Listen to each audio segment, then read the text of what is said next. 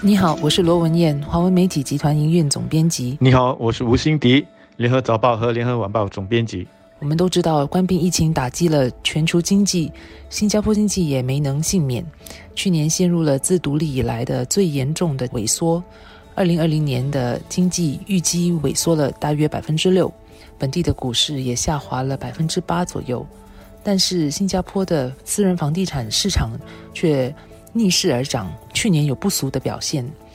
私人房地产市场在去年阻断措施期间虽然停摆，但去年下半年却强力回弹，整年卖出的新私宅单位达到一万零二十四个，这是自二零一七年以来第一次突破一万的大关，也比前年也就是二零一九年高了百分之一。去年年底的买气尤其旺啊，十二月的交易量比十一月大涨了百分之五十七，更创下了八年以来的十二月份新高。在冠病疫情爆发时，有一批买家原本以为说私宅价格今年会下跌，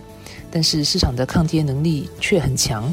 本地的新私宅价格去年还比前年上涨了百分之二左右，让预期价格会下跌的买家失望了。十二月呢，原本是传统上房地产销售的一个淡季，上一次十二月买气这么旺是在二零一二年十二月的时候，当时卖了。一千四百多个新市宅单位。二零一二年，大家如果还记得的话，是房地产市场很热的一年。由于价格一直在往上走，政府不得不在二零一三年的一月再推出新一轮的这个降温措施。那么上个月的买气旺，我觉得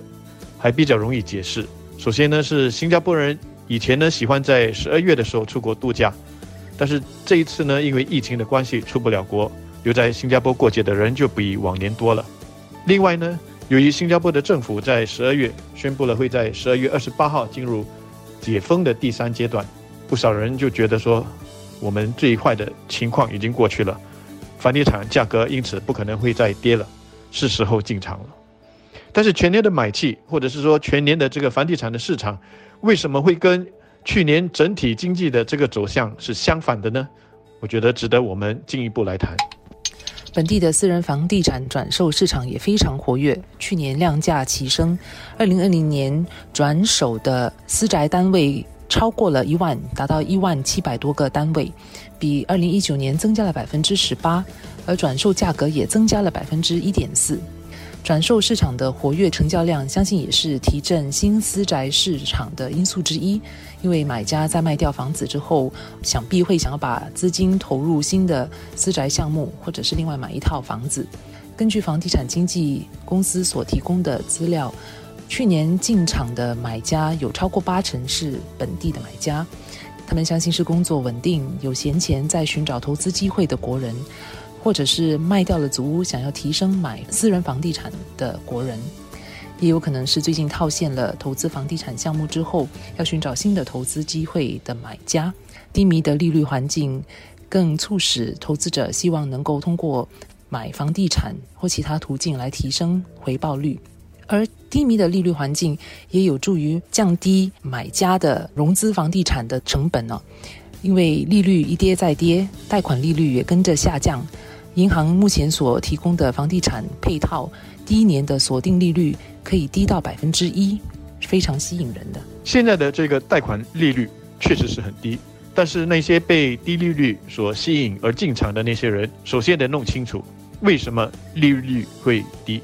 这主要呢是因为经济不好，几乎全世界的央行都放松银根来刺激这个市场。但是买房子毕竟跟买股票不同，买股票呢你要脱手。相对来说是比较容易的，买房子，特别是买来自己住的房子，就不太可能随时脱手。也就是说，你看的应该是要比较长远的，那你就不能够假设这个利率呢会永远的都保持在现在的这么低的这个水平。所以在你的估算中，为了保险，我觉得你得设定一个比较合理的一个中长期的平均利率水平。所以我还是劝请大家不能够只因为利率低而进场。更不能够因为利率低而高估了自己比较长远的这个贷款偿还能力，量力而为还是上策。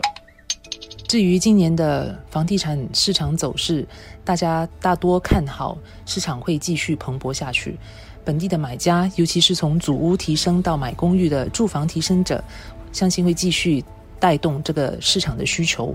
发展商也预期会趁势推出更多新的私宅项目，但主要的一个关键是，我国的经济会如预期的继续回弹，全面恢复增长。我国政府去年在关闭疫情期间，大手笔投钱扶持了商家、雇主和人民，有效的避免了大量公司倒闭或者是大批的裁员情况出现。